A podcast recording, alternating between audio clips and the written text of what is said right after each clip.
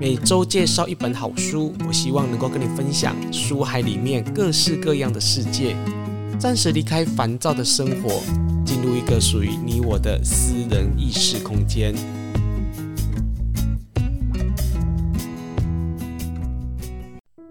你好。我是雨色，相信呢，许多的听众朋友呢，现在手机啊、电脑一打开，新闻的讯息呢，就是跟新型冠状病毒是有关系的。尤其呀、啊，是在去年 YouTube 爆红的印度神童啊，他以占星的角度来预测新型冠状病毒之后呢，网络上啊，还有许多的课程当中，都也在讨论关于占星到底能不能够预测全球趋势的冠状病毒的发展。这一集我们继续的邀访到是新书老师，要来节目当中呢，来跟大家谈一谈关于占星、塔罗、神秘学是否能够精准的预测新型冠状病毒的发展。新书老师你好，主持人好，各位听众好。呃，新书老师你本身哦是占星专家，也是塔罗牌的研究者。从你的角度来看呢，就是到底占星能不能够预测现在的局势跟未来的发展？我们要预测说现在有没有发生什么？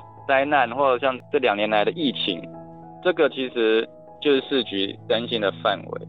那只是说占星的主要功能本来是这种市局预测啊，后来逐渐就是说个体占星算个人的命盘，这个就胜出了嘛，慢慢演变成这样。现在市局占星哎又恢复了，因为大家啊都会在，因为有一些媒体啊可以去宣告这个这些预测嘛，所以现在市局占星又重新旺起来，旺盛起来。到底能不能预测呢？其实它有一些逻辑跟方法的，只是说它的预测，因为其实它中间也是中断了，呃，很多年。那所以应该现在的占星要重新找一些新的方法来预测，那会更准确。中间有停止这个研究很多年哦，为什么啊？它不是一路的发展吗？为什么在中间发生什么事情，导致占星在预测这件事情上面它有了一个终止？对啊，因为中间有一些 像是宗教的打压，这是一一一部分。但占星比较抽象嘛，它呃比较没有具象的，像塔罗一样被打压，但是它一样有预测这个问题，所以还是会被禁止。但是因为它跟天文学结合，所以它可以发展。只是说在因因为中古世纪虽然没有打压天文学，但是那时候的学术不发达，所以它整个就黑暗下去了。那就比较少人研究，因为你你占星就是要算得很很准嘛，那什么星在哪里几度啊，那些角度都要算得非常准。行星的运行当时已经没有办法准确掌握了，所以说少数的人才能够知道怎么算，所以他没有办法广为流传嘛。那现在因为人手一个占星软体，那算命盘都非常容易，所以现在才能够哇这么普及。所以在黑暗时代的时候，他也。随着一般的一些东西啊，一般的学术啊，它就没有办法普及啦，它就有点中断。那也就是没有什么新的发展。现在占星也是差不多一百年前才才才开始慢慢旺盛起来，但是旺盛起来以后，就是个人占星为主，自己占星也是它比较没有那么多人在研究，都没有新的东西就对了，古代东西拿拿回来而已。占星目前大部分是用在个人的命运啊，或者是这一生的发展研究的这个部分嘛。但是对于整个趋势的研究上面是比较没有的。哦对，就是说他也是有人在研究，对，有有人，但是他比较没有新的东西出来，新的方法论啊什么。像占星有我们叫个体占星，就是有现代占星嘛。现代占星就是说哦，把它跟心理学结合啊什么的，但是算你的个性啊什么就非常准，然后被接受度就很高嘛。那视局占星就比较没有新的东西，就用古代的一些理论来用。其实我觉得它内容是有点少了，就没有办法配合现代的事情。比如说我算哪些行业会兴起，哪些行业会没落，它没有那么多去分的那么细，它有它的一个瓶颈。那这个需要去突破了。你刚好提到是关于一个行业或者是一个趋势的发展哦，它是算是格局比较大。占星的这一块的技术跟理论部分，它可能就是没有衔接上来。这个部分可以从塔罗牌来填补嘛？就是关于一个趋势的发展，塔罗牌是有办法去填补这个这个部分的嘛？对，塔罗也可以用来算视局啦。但是塔罗占卜其实它等于说，其实可以不可以算视局是一半一半。它主要也是私领域的占卜，所有占卜都是私领域比较多。那如果要问这个，就是要公共领域嘛。嗯。那所以说，占星。好用的地方是说它可以算整个公共领域，因为它古代就有这个传统，只是说它的细节需要更更详细去改善，它的推测的广度是有的。那塔罗牌的话，需要特殊的方法去操作啦。那一般人其实并不会。它的问题就是说，比如说同样这件事情，比如现在的疫情发展，那可能有很每个人都去都去抽牌嘛，每个人算的都不一样啊。那到底是听谁算的，对不对？那理论上说，占星是说，因为天象就是一样，就根据同样的东西去解析，大致上结果会是一样的。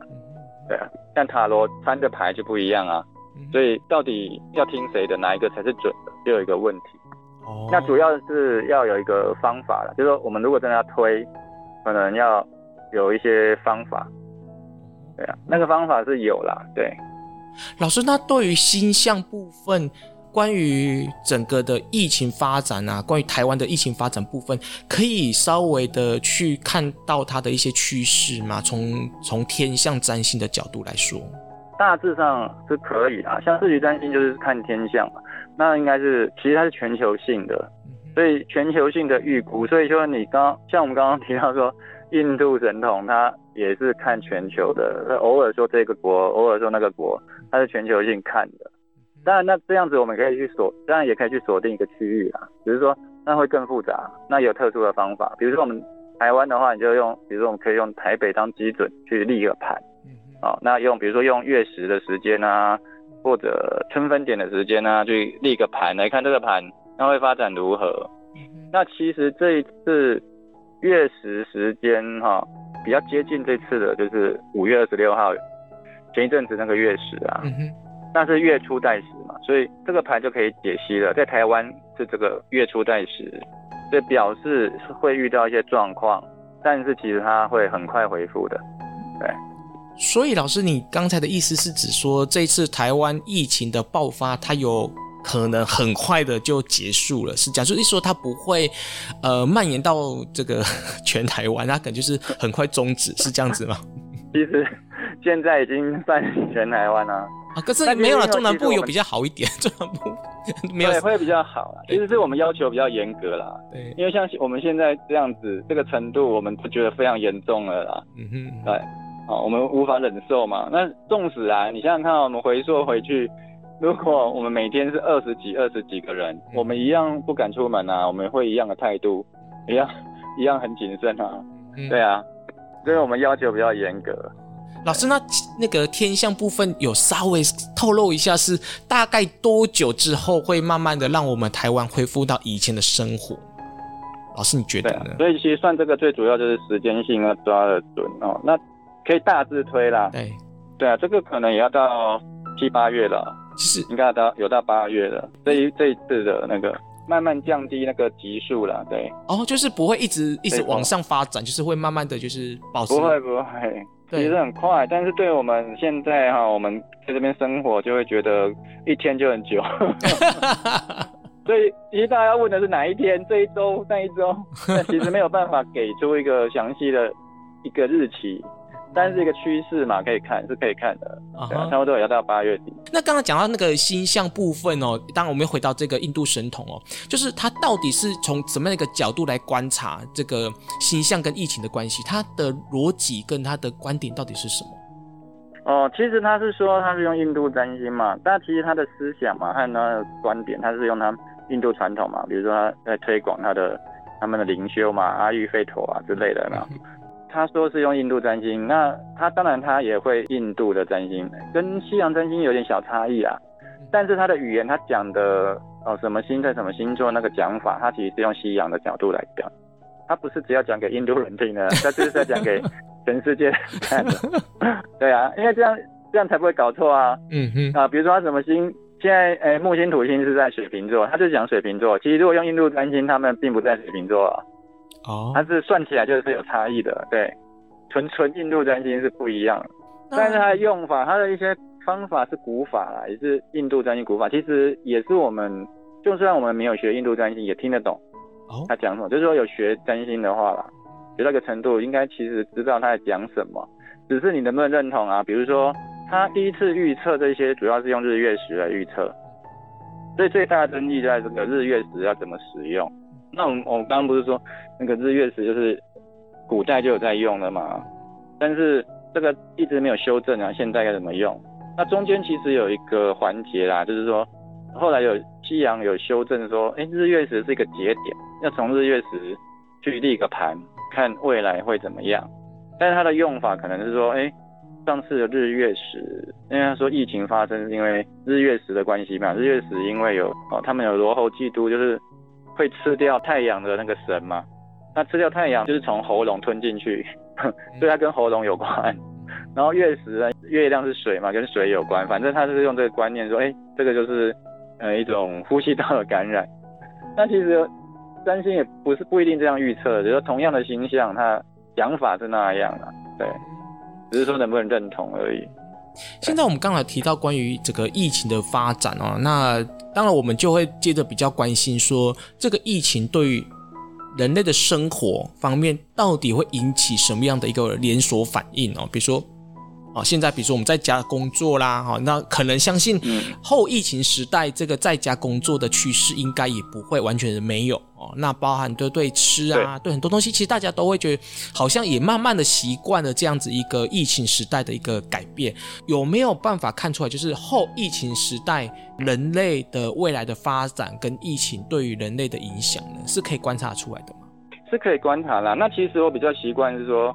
做一个印证，其实我觉得啊，像刚刚那些趋势嘛，比如说关于疫情或一一般市局的推测啊，比如说像比如说每年嘛，就会有一些经济预测，不只是担心的，很多经济领域的专家也会预测的，哎，本年度的经济起伏，对不对？担心也可以，但是如果你纯粹只会担心，你无法去预测详细的一些细节，所以还是要会经济。可是如果你你会经济了以后，你就不需要担心了。它一样都可以预测啊，那现在这个疫情也是啊，如果你做比较清明的一些去冥想思考，你就会知道说，哎，差不多发展到什么程度。那我们还会再去看占星，是拿来印证说，占星它是不是有这样显示呢？那个时间点跟你的预料是不是一样？所以是拿来佐证的啦。所以我觉得就是说，呃，知易者不占嘛，占易者不卜啊。所以其实我不太常帮自己占卜啊。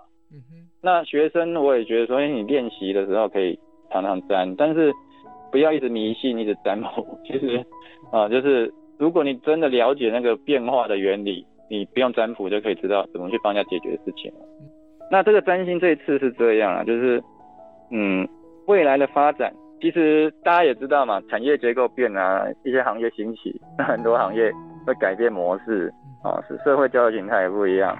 那所需要的那个产品也不一样，重新洗牌啦。三星也是这样讲的，三星的验证是说，刚好有一个二十年一度的木星土星交汇嘛，就是在水瓶座。那水瓶座这次的交汇呢，也会影响到一个二十年的格局。那这二十年的格局，水瓶座当然就是科技嘛，啊，还有一些社会这两个东西，刚好验证了这个时代。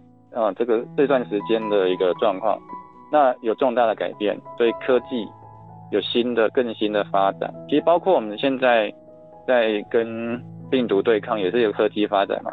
还有网络那一些东西的新科技啊，还有其他方面的科技都会发展。那社会结构，水瓶座也代表社会结构嘛，也是一个重大的改变。其实跟这个疫情的一个脉络蛮符合的。其实全球整体看来，我觉得其实。我觉得今年底就可以到尾声了啦，这个。那听起来，这个疫情之后的人类未来趋势发展，听起来好像也不错啊！哈，你刚刚提到就是它是进入到水瓶座，所以在科技上面呢、啊，在人在这个社会上面来讲的话，其实感觉上都是向上发展的趋势。所以感觉疫情，当然大家就是哦受影响非常的大，但是从另外一个角度来看的话，其实它对人类发展好像也不至于太差。对啊，其实就是说有些人能适应，能适应的就会兴起嘛，这个洗牌。那其实因为木土合相之前都会有一个变动，二十年一次啦，对啊，所以其实这个疫情就是结合这次的变动吧。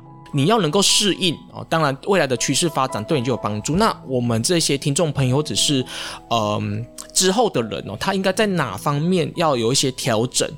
在不管在心态上啦，或者是在对于自己人生规划上面，哪些想法需要调整，才能够因应后疫情时代的来临？每个产业应该都是结合社会形态，其实它是结合起来一起一起变化的。是，所以说，确实，纵使啊，比如说上课，我们这种教学还是要面对面嘛。嗯。其实面对面的方式也不一样了。嗯。然后，好像其实大大部分行业都逼着有要跟线上结合了，大部分是这样啦。甚至还有交通也会有迅速的改变，因为它跟能源啊什么也是有关的，能源方面也会有迅速的改变。好，我们今天因为时间上的关系呢，我们这一集呢就先讲到这边了。相信呢许多人呢对占星大概有一点点程度了解了哈，但是没有关系。其实呢，在新书老师的脸书上呢，他自己本身呢几乎每个月啊，我记得每个月啊都会讲关于占星啊，或者是星座的预测，还有他的运势发展哦。如果有兴趣的朋友呢，可以赶快上新书老师的脸书来观察，还有来了解关于占星的这一块领域哦。那我们今天就谢谢新书老师喽。好，谢谢。